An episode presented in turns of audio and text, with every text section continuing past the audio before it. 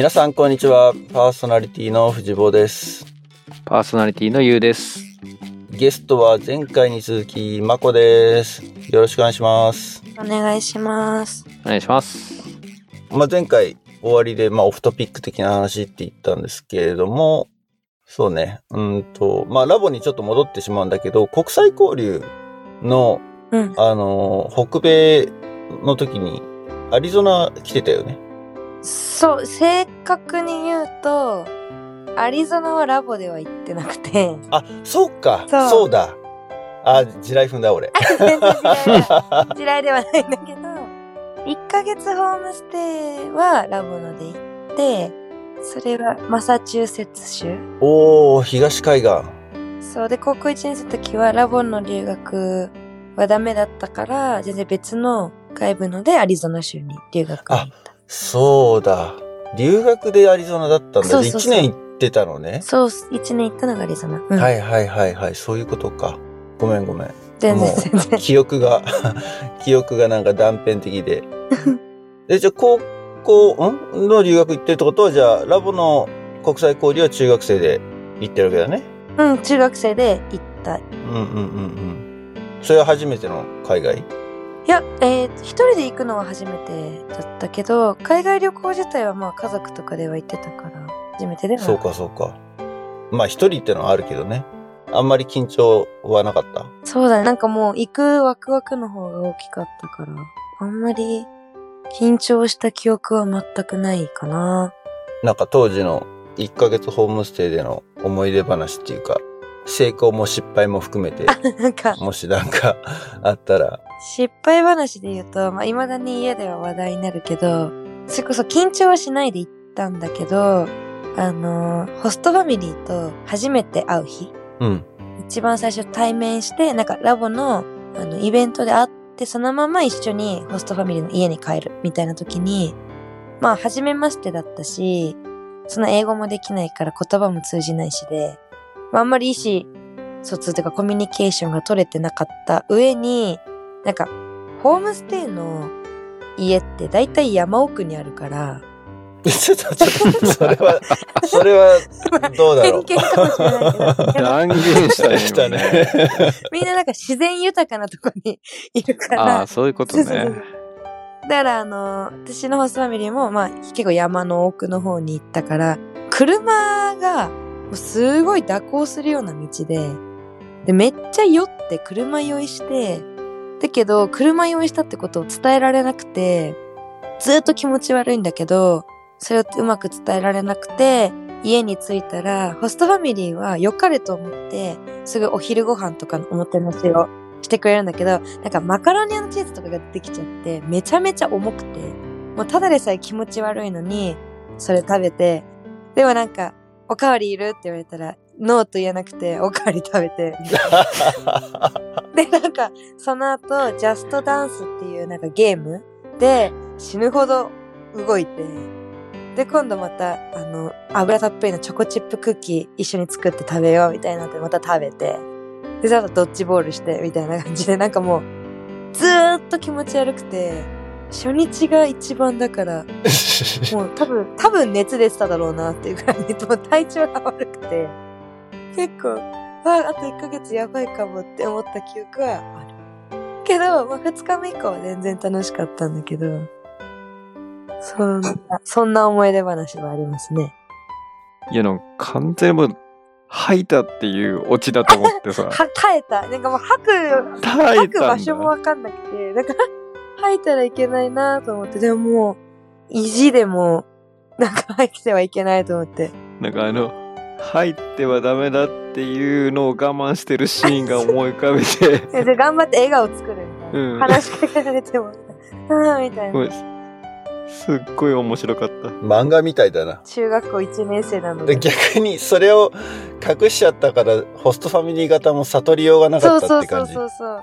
で、なんかその話を、私が中学校3年生の時、だからホームステイから2年後に、あの、ホストファミリーのホストシスターの子を我が家で受け入れをしたんだけど。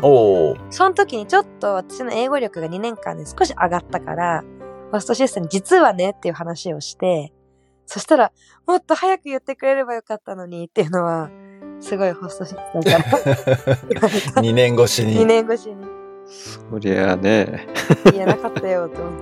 言えないよね。言えないっていうのはその空気読んで言えないじゃないからね。英語わかんなくて言えなかったってことでしょ？で、向こうが良かれと思ってるのも感じるから、なんかなおさら、まあね、やっぱり5にいれば5に従えっていう。失敗と言っちゃ失敗かもしれない。一番の。そっか、ラボで言う、イエスって言いましょうっていうのが、イエスって言いましょうって言ってるわけじゃないけれそうそうど、裏目に出まあたケース。でもなんか、うん、そう、何事もなんか結構受け入れていきましょうみたいな教えだから、受け入れすぎた結果体調不良みたいな。何事もチャレンジっていうね。そうそうそうそう。そういう意味のチャレンジじゃないんだよ。チャレンジしちゃったみたいな。初日から。初日、でもそこでそんだけ初日苦しかったけど、その後はじゃあ、そう、寝たら治って、二日目以降はもう純粋に楽しく。はいはいはい。まあでもだから初日頑張ってよかったなとは思うけど、なんかそこで、ちょっと下手に体調不良とか言った方がもしかしたら距離縮まらなかったのかもとか思うと。まあ結果オーライかなと。なるほど。なんか、いい話になってるぞ。ポジティブだねす。ごいいい話になってるぞ。これを聞いたら僕は無理し、無理してそれはよくない。これ聞いたら僕は悩むだろう。どっちが正しいどっちが良かのどっち？ったんだっつって。それはよくうない。体調は大事にした方がいいな。いやいや、一番すごかったのは、次の日にケロッとしてる胃袋だよ確か。に。寝たら全部そうだよね。だって気持ち悪くて、俺今で、今でも多分嫌だと思う。マックンチーズとチョコチップクッキー食べてきたやばい。あとなんか、スナック菓子とかめっちゃ食べてる。洗礼ですね。アメリカの洗礼、ねアメリカの洗礼受けたなって感じだいね。や面白い。笑い事じゃないだろういや、けど、まあ、当人は。全然、そうね。まあ、当時も2日目から笑い事だったから、まあ、1日目だけど。その時はきつかったけど。で、その後、じゃあその、何、アリゾナの一年留学？そうだね、1年留学、高校1年生で。はい、これちょっとわかんない。聞いていいのかわかんないけど、ラボ留で行かなかった何か理由があったの？違う、もう全然落ちたから、あの、あ、落ちるんだ試験。に面接、ー。いや、面接っていう面接？か、テストに落ちた。へえ。エルティスかな？今もエルティスなのかな？エルティスっていうテスト。でそれ英語力のそうチェックすそうそう。るテスト？なんか多分もう留学行く人が受けるテストみたいな。別にだからラボのオリジナルのテストってわけじゃなくて、ああ、 TOEFL みたいなあ。、そんな感じそんな感じ。のテストでラボが求める点数に達さなかったから、行けなかった。そこにそういうハードルがあるんだ。あるんだね。知らなかったそうなのうちら二人とも留学はしてないので、あそうなんだ。いやだからラボで留学行ってる人すごいんだよ。そうなんだ。頭いいんだよ。うん。それは知らなかった。頭、ごめんごめんちょっと待って。え？いや、あのー、これ、録音してるよね。してるよまあいいや。あのなんだ。そんなにあ頭良さそうに見えなかったけどな。俺らの代の近い人たちは。え、じゃあでもレベルそれ間は上がってる接的にママのこと言ってない？大丈夫？いやいやいやいや。あのー、ね。イメージの問題だから。実際の話じゃないからね。うん。あ、そっちの方が問題、うん、そっちの方がワンチャンも。うん。そうなんだ。それはもう明確に何点以上じゃないとダメですみたいな最初になんか提示されるの？いや、え、どっちだったっけ？いや、多分されてたな。されててそこを目指さなきゃいけなかったけど、まあちょっと勉強が足りなかったのかな。いかなかったかなっていう。まあでも留学には行きたいっていう強い意志があったから、じゃあ別の方法を探そうっていう感じで。そうだね。やっぱ諦めきれなくて、別ので行くことにして、っていう感じだった。でも、その別団体にもラボっ子が何人かいて、うーん。なんか、なるほど。そう。ああ、だから結構、やっぱラボをやる人、行きたい人多いんだなと。多分同じようにテストダメで、別の探そうって思って、来た人が何人かいて。それは何？集まる機会があったから知ったってことね。そうそうそう、別団体もなんかやっぱ準備とかで、準備合宿とかがあって、そこで、え、ラボ知ってる？みたいな。で、私のパーティーとか、え、めっちゃ知ってる？みたいな感じで、有名パーティー。盛へえ。り上がったりはした。おおなるほどね。提携すればいいのにね。えでもいっぱいあるんじゃない？そういういっぱいある団体は。いっぱいあるんだ。めちゃめちゃいい。しかも今どんどん増えてる気がする。やっぱ行きたい人増えてると思うから。うん。でも実際行っちゃってからは関係ないもんね。関係ないね学校に行くわけだから。うんで、ちゃんとホストシスターっていうかホストファミリーもいて、そう。同じ学校に行くって感じだもんね。全然行った後の内容とかは全く変わらないから。で、なんか、担当の人みたいなの、現地の担当の人とかがいるから、その人と連絡はこまめに取って、何か困ったことあったら言うみたいうんうんうん。なのとかぐらいはあったかな。もう留学は何も困ったことなく、車酔いもせず、車酔いはしなかった。もう、いや、こうして、中1の娘で学んで、もう最初に言って、私は車酔いをするから、車の中では眠らないといけないのっていうのを最初に伝えて、うんうん。そのおかげでもう堂々と山道がやばい時は寝させてもらって、酔わずに。アリゾナでもあんま山はなかったでしょ？あんまね、日常的にはだから大丈夫だったけど、うんうんうんちょっと遠出する時とか、グランドキャニオンに行く時とか、はいはいはいはい。ぐあ、グランドキャニオン行ったんだ。行きました。連れてってくれて。あ、じゃあ、ん？どの辺なん？だフェニックスとかあっちの方？あ、フェニックス、フェニックス。あ、フェニックスか。はいはいはい。じゃあ車で数時間の距離だよね。そうだね。数時間ってまあ4時間とかだろうけど、うんうんうん3時間4時間だろうけど。それぐらいの距離かな。うんうんうん。フェニックスはまだ行ったことないなすごい、いいとこでしたよ。気温がほんとね。サンズの本拠地だ。NBA の話だけど、ああ、フェニックスサンズうね。ん。あれバスケやってなかったっけだって？あれ？バスケやってた。?NBA の試合、あ、夏だからやってないや。うん。あ、でも1年留学とは関係ないあ、か。関係ない行くチャンスはあったはずだね。うん、行かなくでもなんか大学近くの大学、グランドキャニオンユニバーシティの試合はめっちゃ死ぬほど見に行ってた。へえ。え、そんな近くでやってたの？割と近かったじゃないかな。車ででも1時間ぐらい。うーん。大学 NCAA。でもやっぱりあれなんだね。スポーツ観戦ってみんなするんだね。特にホスト、うちのホストファミリーはもうスポーツ観戦が大好きだったから。ああ、なるほど。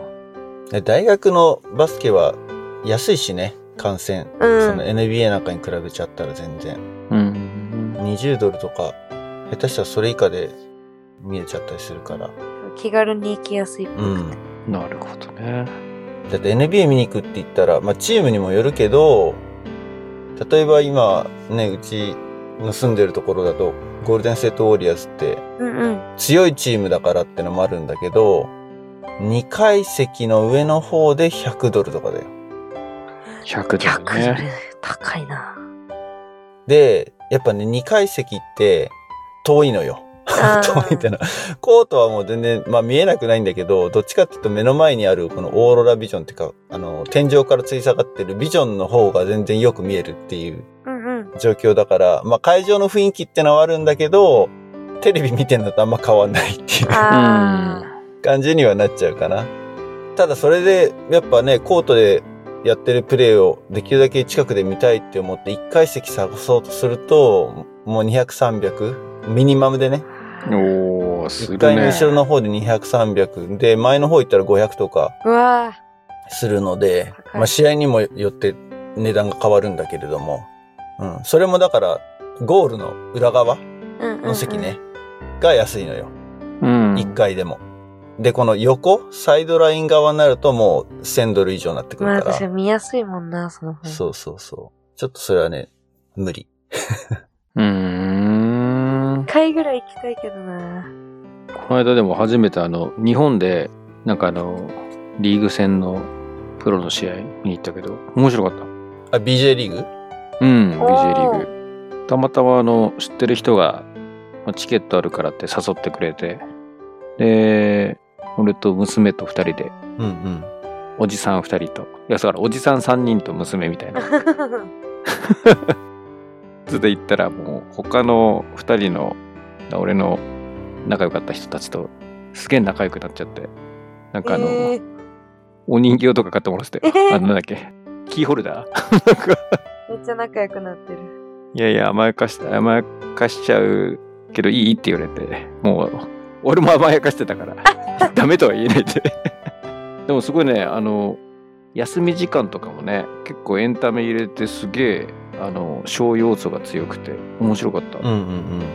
ショーバスケのとか楽しい。バスケの。うん。あハーフタイムショーみたいな。ったあった。タイムアウトの間とかにね、ちょいちょい小ネタいろいろやってくれるからやってね。くれる。全然休めなかったよ。確かに休みではないかもしれない。あくまで選手たちが休んでるだけの感じ。あ、そっか、確かに確かに。飽きさせないって意味がすごかったね。いろいろ。でもに、そんな、多分買っても多分い、そんな100っていうか1万円もしないぐらいだと思うんだよね。日本だと。あうん、俺もね、日本に帰った時に、千葉ジェッツが地元だから千葉ジェッツのゲーム見に行ったけど、なんかどの席も3000円とか、ああなんか、そんなもんだった気が、なんか全然そんなに値段の差がなかった気がするんだよね。どこで見ても。うん。やっぱアメリカが高いんだ。で、高くてもでもやっぱり、うん、1万もしてなかったから、うんうんうんこんな安くて、リーグの運営大丈夫なのかなって逆に心配になっちゃうっていう。逆にそっちだよね。大人になるとね。そうそうそうそう。こんな安いので、回らないんじゃないかって。うん回らないんじゃないかって思っちゃうよね。うん。結構じゃあスポーツはバスケ？あ、でもなんか季節によって変わるんだっけ？そう。だから留学中は、あのーバスケやって、冬スポーツで、うん。春スポーツはテニスをやって、その制度いいよね。前の自分から聞かせてもらったけど。めちゃめちゃいい。なんかいろいろできたから、それは楽しかったなって。うん。うん。うん。そうね。うちはだからね、息子は、春3月から夏休み入る前、6月ぐらいまでは野球やってて、わで、まあ、そこから夏休みじゃない？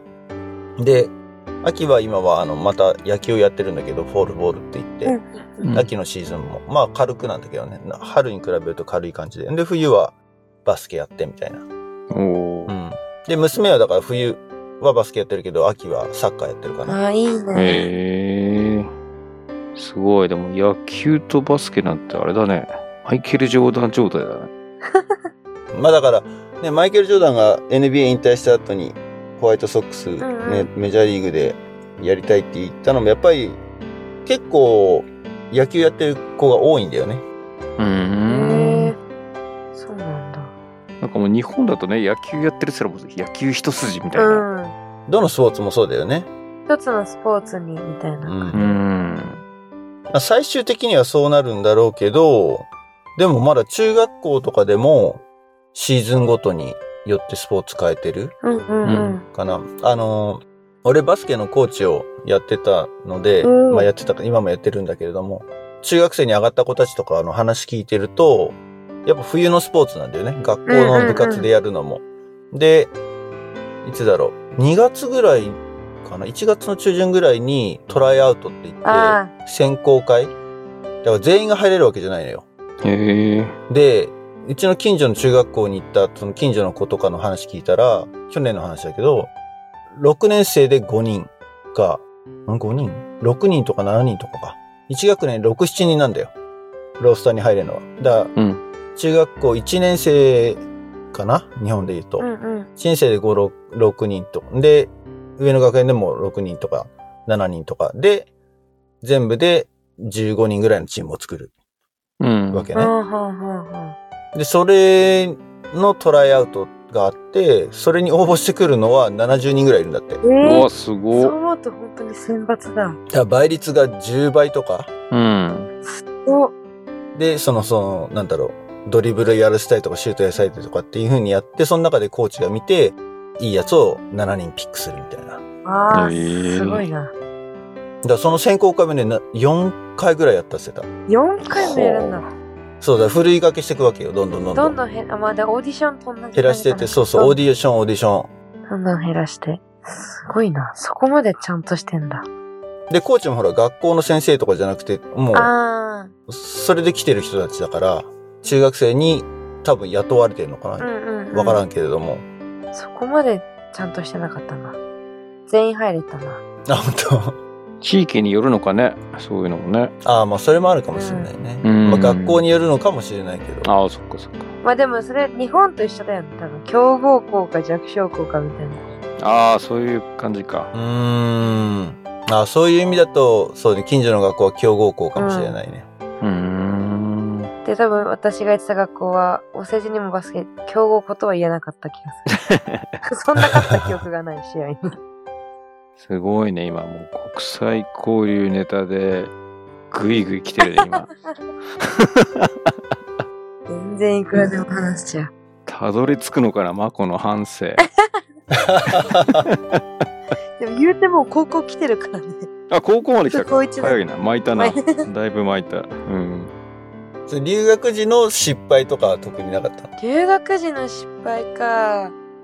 もう失敗って言ったらもう、毎日が失敗してたけど、何かしらは。でもな、大きい失敗。もしくは教訓的な。まあでも教訓で言うと、まあなんか、ある意味失敗だったなって思うのは、最初の1ヶ月ぐらいは、なんか友達作りに失敗したなみたいなのがあって、友達作り？そう、なんか、勝手な偏見で、アメリカ人ってフレンドリー。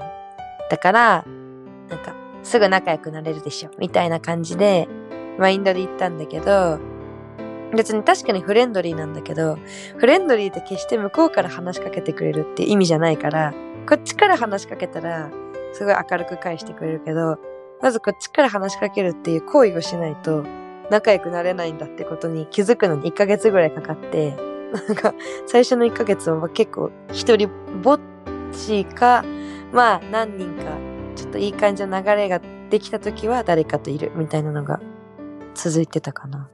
その後からはちゃんと話しかけに行こうって思って、話しかけさえすれば、すごい心よく返してくれる人が多かったから、友達はできたけど、最初はちょっと苦労したかもしれない。結構なんか、留学話聞くとさ、うん。あの、やっぱり差別を受けたみたいなのチラチラ聞くけどさ、ああ、あんまりそそれはなかった？かったかも。アジア人も結構いたからかもしれない。もともと。うーん。だからかな。それ差別されたなって言った感触はなかったかな。結構みんな優しかった。まだ地域によるよね。やっぱその、うん。白人がメインのエリアかどうかって、アジア人がそれなりにいたっていうのは、まあ、一つうんうんうん。大きいんじゃないかな、やっぱり。うん。確かに。アジア人も黒人も結構いろいろな人がいたからかもしれない。それこそ別の国からの留学生も多かったから。あじゃあまあ、あとは高校自体がそういう活動してるっていう時点で、うんうんうんうん。割と受け入れ体制みたいなのは受け入れ体制が、ううんんできてたのかもな。のはあるかもしれない。なるほど。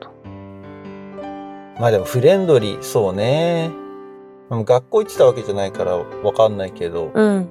あんまりそうは感じてない。まあ例えば、まあでも仕事だからってのはあるか、会社だとそういう感じはあんまりないけどああ、ね。そうなんだ。うーん。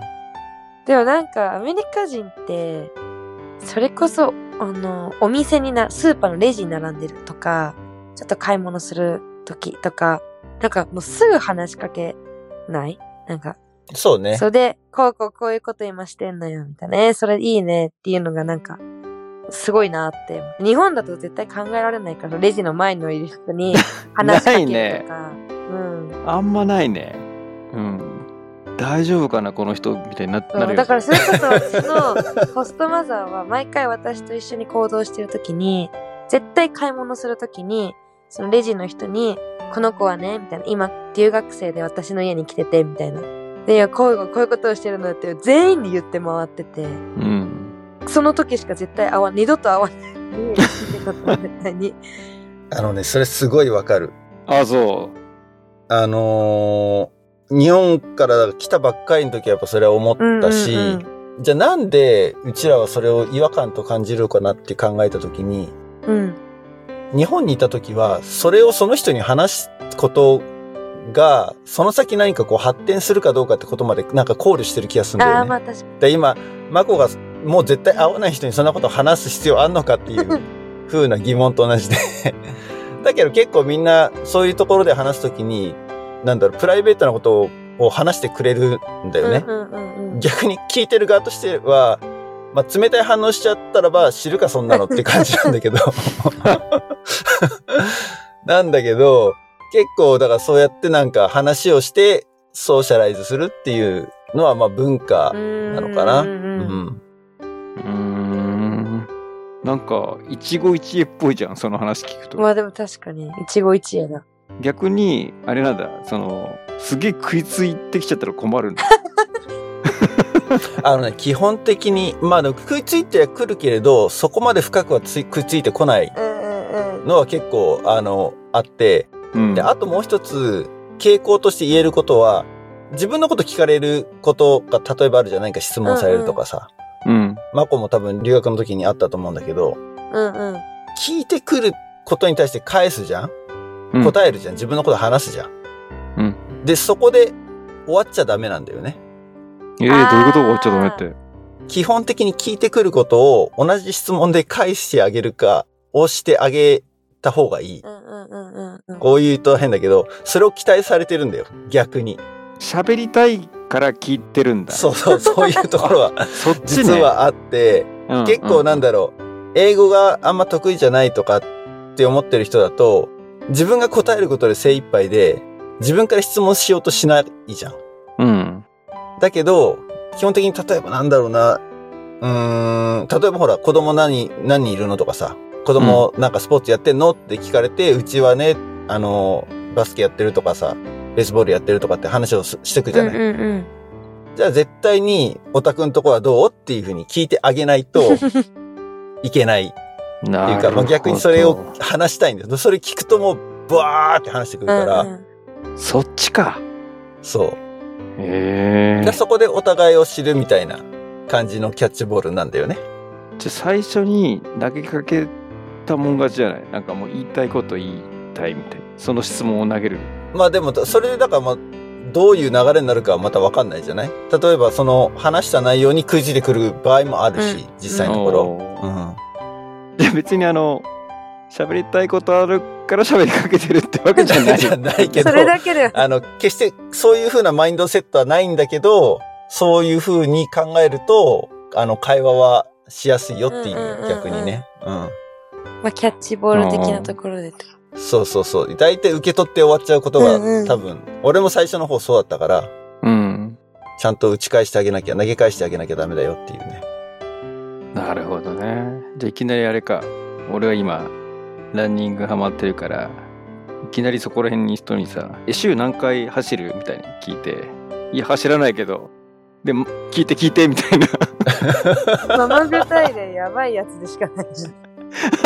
やばい人だよね。なんかやっぱ日本語で考えるとなんかすごいやっぱ違和感あんのかも。わかる。あなんか、いないよな、そんな人って思っちゃう。ちょっとやってみようか。えーっつって質問して言いたいこと言うみたいな。ちょっとだいぶやばい人になりそうだな。やめとこうよ。俺だから日本帰った時それ気をつけなきゃなって思うよ。だから、下手に人に話しかけちゃいけないっていうそっか。ところね。とか、あと、微笑みかけちゃいけないっていう。あー。多分、惹かれるだろうな、微笑んだら。微笑まあ、み返し。でも今、マスクがあるから、微笑んでもバレない口元隠れてる。ああ。いや、でもなんだろうな。例えば、まあ、言うのランニングの話で言うとさ、うん。あの、近くを近所をランニングとかしてると他のランナーもいるわけだよ。うんうんうんうん。そういう人たち、言うのもありいるかわからんけど、あ、グループ走ってるとちょっと集団でいるからあれだけど、一人で走ってて、ランナーとすれ違うときに、やっぱりこう、顔を見合わせて、あスマイルするっていう習慣についてるから。あ。あ素敵な文あ。化だけどな、それ。山登りはみんな挨拶するよね。山登り挨拶するね。あれか。あれだよ。あれね。なんで山登りを挨拶して OK なんだろう？なんなんだろう、俺は。やっぱり、あれじゃないか。山、道が狭いから、あの、どっち行くんだっていう。そっやちかっぱ。り、生き死にがかかってるから、もう、絶対違うだろ。どうするっていう。そうじゃねえか。なんだろうね面。白いな。山はやるな。ランもたまに、なんていうかな、そういうちょっと軽い挨拶っぽいのしてくるランナーの方いらっしゃる。あうん。で、一時期、あ、そっか、やっぱ朝した方がいいなと思って、集団の時のランの時は、俺率先してやってんだけど、近所でやった時に何回かスルーされてから心がちょっと折れ折れたかなちょっと、うん。あれを続けるべきかっていうのはちょっとね、迷った。文化の違い面白いな。文化違いね。で逆にカルチャーショック的なの何もなかったの？え、でもだからカルチャーショックで言うと、そんな影響するとかではないけど、あの、みんな仕事中とかに結構スマホいじるとか、あ、なんか、ああ、コンビニの店員とかね。そうそうそうそう。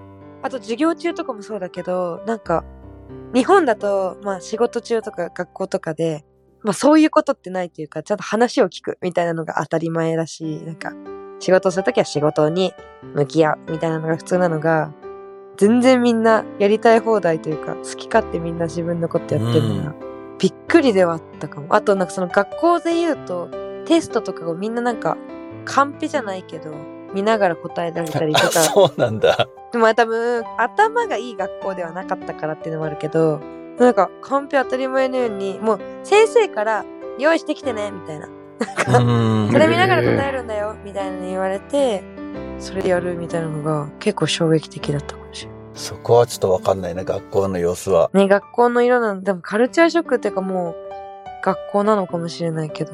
まあでも仕事に関しては本当それは、うん、わかるよ。そのさっき俺コンビニの店員って言ったけど、コンビニの店員とかだって、会計しながら電話してるからね。そうそうそうそう。時本当にそう。いやいや、笑っちゃったけど、そうなんだ。そう、俺に話しかけてんのかこいつってほら、めっちゃ最近ほら電話持たないでさ、うん Bluetooth のイヤホンとかで喋ってんじえ、ゃん？本当にそう。だから、え？な、何の話？って思うんだけど、あ、電話かって思って、ええってことは結構ある。イヤホンしてるの本当にやめてほしいやつだ。もう絶対わかんないイヤホンだと。わかんない。そうなんだ。それは結構衝撃だね。うん。マジでびっくりした、最初。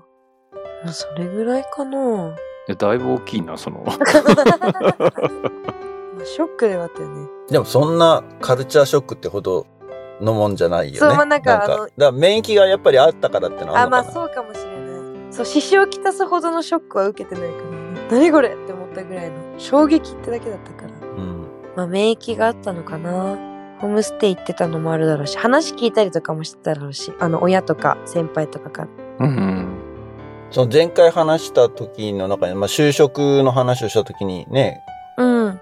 海外、まああと、地下からも聞いてたけど、あの、ディズニーが好きだから、ああ、そうそうそう。ね、インターンで行きたいみたいな話だったけど、やっぱその辺は、英語とかも含めて海外で留学したっていう経験が後押しした感じではあんのかな？そうだね、なんか、高校で留学行ったから、大学生になった時には留学じゃなくて、だから留学はもういいやって思っちゃって、留学自体すごいいい経験だったけど、もう一回それを留学をやるんじゃなくて、働く方をやりたいなって思って、大学生になってからは。うん。で、それでまあなんか、大学のプログラムとかで、海外インターンを調べてたらディズニーのその、ディズニーワールドのインターンシップを見つけて、まあ、自分のやりたいことと好きなものが合わさってるから、あ、もうこれだって思って、まあ行こうと思ってたんだけど、あ、じゃあ大学を選ぶ時点でもそれがあったってことなんだ。大学の、あの、今行ってる大学の志望理由はそのディズニーのインターンシップと行きたいゼミがあったから、そこの大学うーん。へえ。すごい。学校でそれやってんのすごいね。そのイン そう。海外インターンの提携をしてるってことでしょ？そうそこを約束できるってことそうは。。そんな学校があるんだ。だからディズニーインターンシップだけじゃなくていろいろあるんだけど、あ、ディズニー以外にもあるってこと？ディズニー以外にもある。なんか普通にハワイの、なんかちょっと、ディズニー以外興味がなさすぎて全然知らないけど、なんかい いくつかあった。そうなんだ。へえ。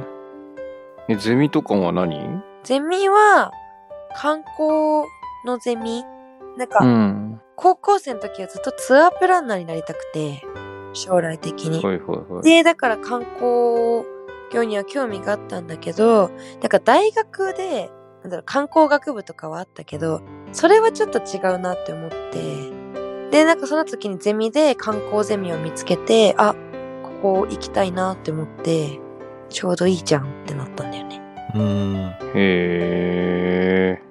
それって、ま、周りの、なんていうの、入ったメンバーとかもやっぱりそういう感じで入ってくるわけ？うーん。でもそうでもなかったかも。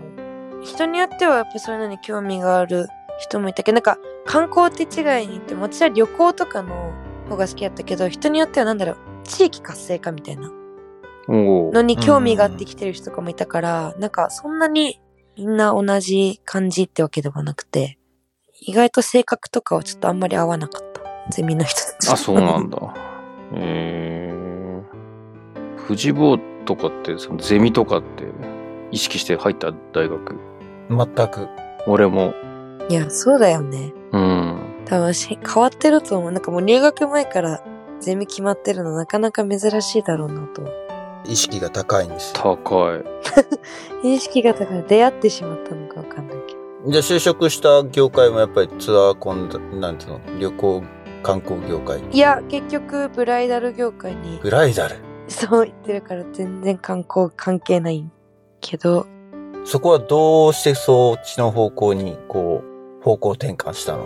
なんか、就活をする、まあ、就活が始まる前、インターンシップとかをちょっと考えなきゃいけないなってなった時に、まあ、今一度何をやりたいんだろうみたいな考えて、で、やっぱコロナで旅行に全然行けなくなったから、その、旅行、旅ってものに関わる機会が減っていて、うん。だから、あの、よりツアープランナー以外のものにも目がい、目が行くようになっていたタイミングだったっていうのもあるんだけど、なんでツアープランナーになりたいかを考えたときに、別にツアープランナーになりたいっていうよりも、なんか何かを企画したりとか、誰かの要望を形にしたりっていうのがやりたいんだなっていうのが、に気づいて自分の性格的に。うん。でそういうことがやれるのであれば、別にツアープランナーじゃなくていいなって思ったし、むしろ、まあ、旅行はすごい好きだし趣味だからこそ、一旦仕事じゃなくて趣味のまま残しておきたいなって思って、で、まあなんかそういう要望を形にするとか企画をするっていうのが、一番ブライダルがまあ人の結婚式、幸せを作るみたいなのにつながるかなって思って、なんか、それも結構まあ感覚的に、あ、ブライダルだって思ってブライダルに移動してんだけど。直感。で、なんか、結構、海外で仕事をしたいと思って、思ったことはなくて、あの、英語を使う仕事がしたいとか思ったことはなかったけど、ブライダルだったら海外とも、うーん、関わる機会、海外で挙式あげたりする人もいるし、だから海外での経験とかが、必ずしも無駄、今までのが無駄にはならないなって思って、うん、うん。そういうところでもブライダル選んだのかな。なるほどね。海外で挙式した人いますね。はい。あそうなんだ。私の家族も海外で挙式だから。あ、そうなんだ。そう。結構身近が海外だったから、より思ったのかもしれない。俺の昔の同期で一人、やっぱり海外で仕事するなら、ブライダルだって、おー、渡部ウェディング入った人いたよ。うん。やっぱ思うんだ。そうなんだよね。海外はちょっと重要ではあった。結局就活してて。やっぱ影響はしたんだね。うん。なんだかんだで海外事業があるっていう、あるかどうかっていうのが、なんか選ぶ基準に少なからずなってたなとは。うん、うん、うん。じゃあ就職した後も、じゃあそこのチャンスは伺い続ける。うん、全然ある感じに。てか、全然海外に行ける会社だから、うん。そこは行けるタイミングがあるのであれば行きたいなとは思っている。いいっすね。楽しみですね。楽しみだね。なるほどね。ブライダル業界か。うん。確かにでもこう、人生の中で多分、一番、なんだろう、その企画して、自分たちでこう、何かするっていうのが一番大きい要素うんな気がするよね。うんうん。だからそれのお手伝いそうをするそうっていうか。そう。そう、俺もだからブライダルプランナーの人とかとすごい仲良くなって、すごいいいお仕事だなっていうふうに思っては見てた。当時ね。なんか、おそらく幸せの最高潮にいるから。ちょっとそう待って、わかんないけど。きっと最高潮じゃん。大丈夫？これ流して。いやいや、そんな、なんか偏見とかじゃなくて、絶対って言っちゃうとやっぱ良くないかなと思って。だからおそらくいるから、それをより、あおそらくに込めたのねあおそらくね、。そうそうそう。もうほぼ100%だと思ってるけど、そうじゃないよっていう人がいるかもしれないことに、ちょっと保険をかけておそらく。なるほど。なるほそうそう、それが素敵だなと思って。ど。すごい、あの、さっきの自分あったけど、一大プロジェクトだよね。最初に行う。うんうんうん。ね、住む場所を選ぶとか、まあ、子供ができますとか、まあ、いろんなシーンもあるにしろ、おそらく多くのカップルというか、あの、結婚して最初に取り組む一大プロジェクトうんだよね。私きっと一生残る、記憶に残っうんてしまうというか、良くも悪くもというか、残るだろうなって思うと、だから失敗したっていうか、こっちのウェディングプランナーの人が失敗をしてしまうと最悪なものとして多分残り続けるけど、逆に最高のものを作れれば、多分ずっと最高の瞬間だったなって思って残り続けてくれるんだろうなって思うと、まあ、プレッシャーもすごいけど、素敵だなと思う。いやー、それこそ、どういうビジョンっていうかさ、どういう式にしたいうんか、うんうん。あとはもうスケジュール、ね。あとはその特にコスト、お金に関して、そうだね。この3つを決めていくっ うて、なかなかなプロジェクトだよね。うん。間違いない。合意形成をね、測るところだね。確かにそこがメインな気がするね、うんでもね。いや、確かにそあんまり、ほら、プランナーが出しゃばりすぎちゃいけないわけじゃ。んだってう。う、ん。あんたの会社、あんたのそうなんだよ結婚式じゃないんだからってなっちゃう。だから、究極言ったらさ、あの、私は、え、それはち、なんか、あんまり可愛くないと思う。とか、それはあんまり、なんか演出として素敵かって思ってたとしても、新郎新婦の人がそれがいいって言ったら、それを立ててあげる お仕事だから、そうそうそうそうそう。これはちょっと難しいなと思う。でいかに本心を引き引き出せるかだよね。そうだね。いやーだからそういうのに寄り添うためには相当このやっぱコミュニケーションスキルがいや、そう。必要だよね。ね頑張んないと。なんか一番覚えてたのがその、ね、まさに海外挙式やりますと。で、チャペルであげますと。で、あの、お花を飾り付けのお花どうしますか？みたいな、うんうん。それも選択肢なんだと思って、あの、成果、生のはいはいはい。花にするか、あの飾りにするかみうんたいな、うんうん。で結構コスト変わったりするんだよねそういうのでねそうだよな、確かに。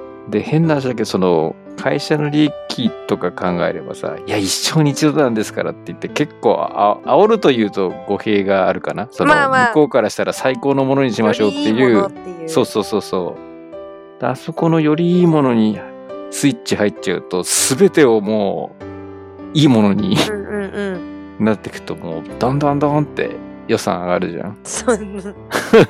気づいたらめっちゃ高くなってる。そう。だそれを、いや、意外とここら辺は、あの、こだわる方もいらっしゃいますけど、まあ、あまり気にされない方も多いですよとかう、んうん。何かしらちょっとこれどうなんだろうみたいのを察してくれて、そっとそれを言ってくれたりすると、もうこの人めっちゃわかってるみたいな、うんうんうん。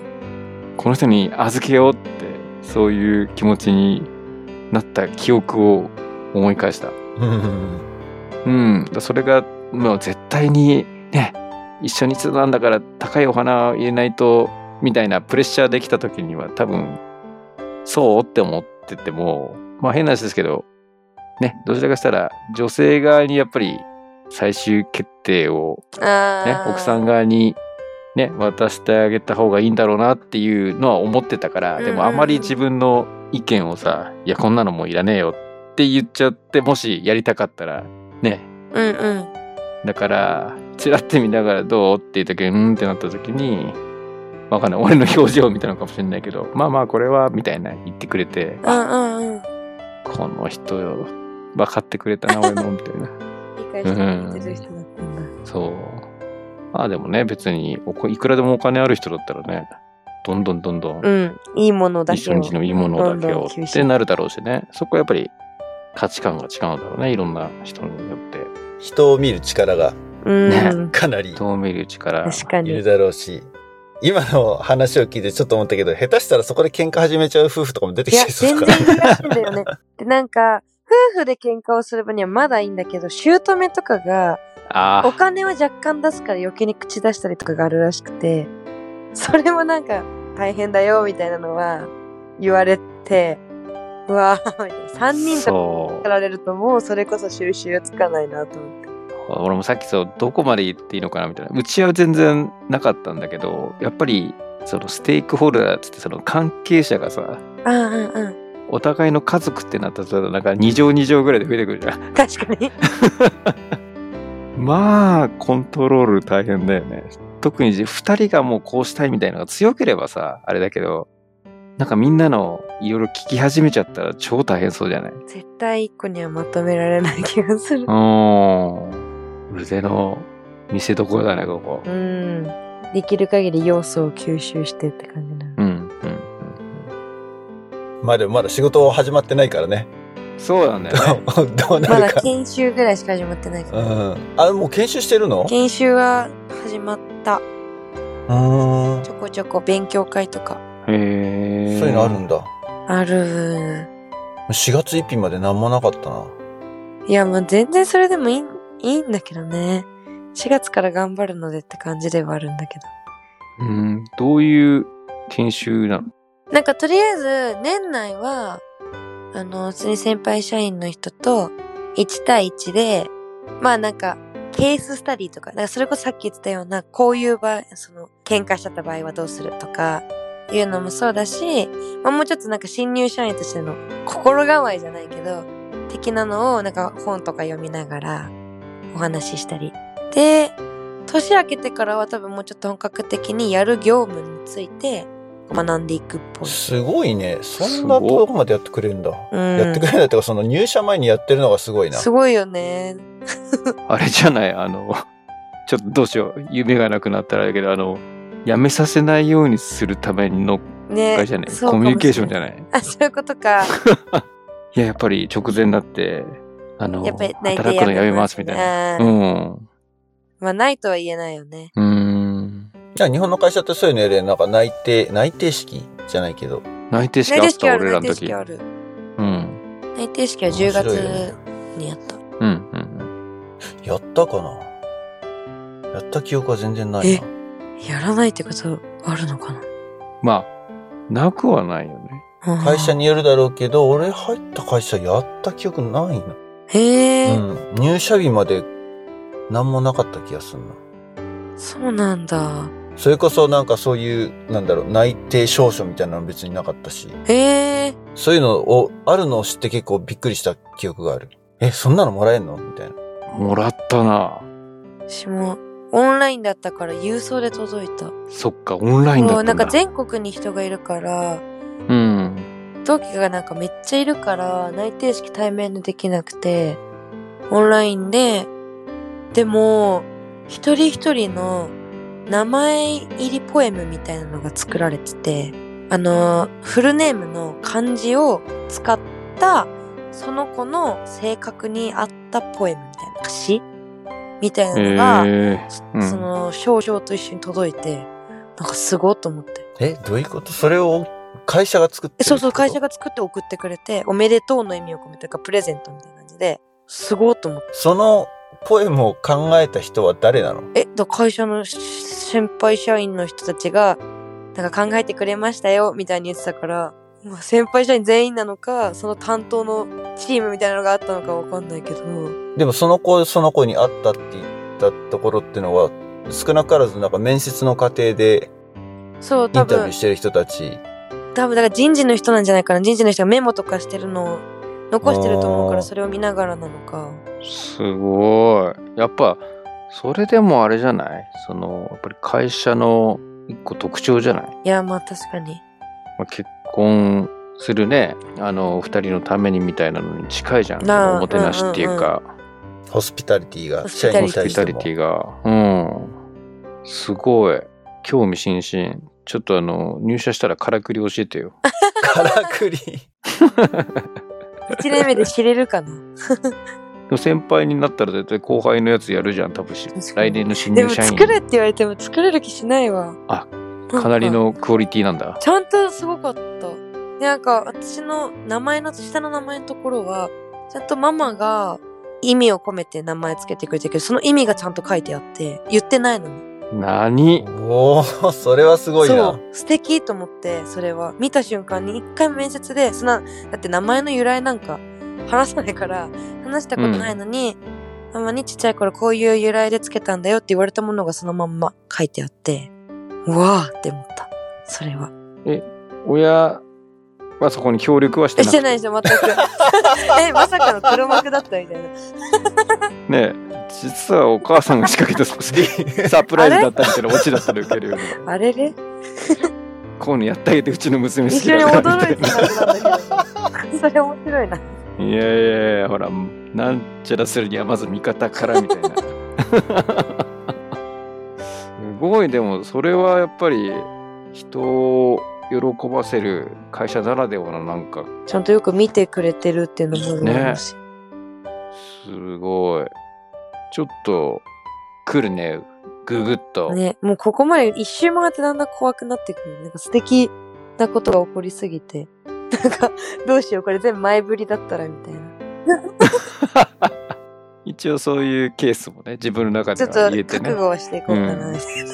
結構、あれなのかなその、ハードワーク的なまあでも、会社なのかしらね。どでまあブライダル自体がまあサービス業ではあるから、私土日とかは全然仕事だろうからね。どうなんだろうでも、多分だけど、店舗っていうのかな場所にもよるんだろうなっていう気はする。その、会場の場所によっても多分、いる人数とかも違うし、きっと忙しさとかも違うんだろうなっていうのはなんとなく感じる。まあ忙しいぐらいだったらいいんだけどね。まあでも、覚悟はしといた方がいいよね。うん。まあ、生半可な気持ちで、まあ、どっちでもできないとは思ってるからだけど。素敵だと思えば思うほど怖くなってくる。その裏で動いてる人たちの、ある意味、こう、泥臭いところではあるんだろうけれどうん。確かにね。だってやっぱ俺一生に一度だからっていうプレッシャーがあるようんね。、常に。常にね。向こうにとったら、やってる側はそれが毎日かもしれないけど、うんうん向こうにとったら、ね、一緒に一回で続くから、それはやっぱり大変だよね。確かに。ベテランになってきたら、まあね、和の無前っていうふうに割り切れるようになるのかもしれないけれど。そう、それをみじんたりとも見せないでね。いやでもすごいやりがいはあるよね。やりがいはきっとあるだろうとは。楽しみですね。やっぱりね、3年から5年頑張って、その次何するかって感じそうだだよね。ね。まあでもほら、海外展望もまだね、会社の中で可能性としてはあるわけだから。3年5年ぐらい経ったらちょうど一回やってみたくなってそうな時期だ。うん。うん。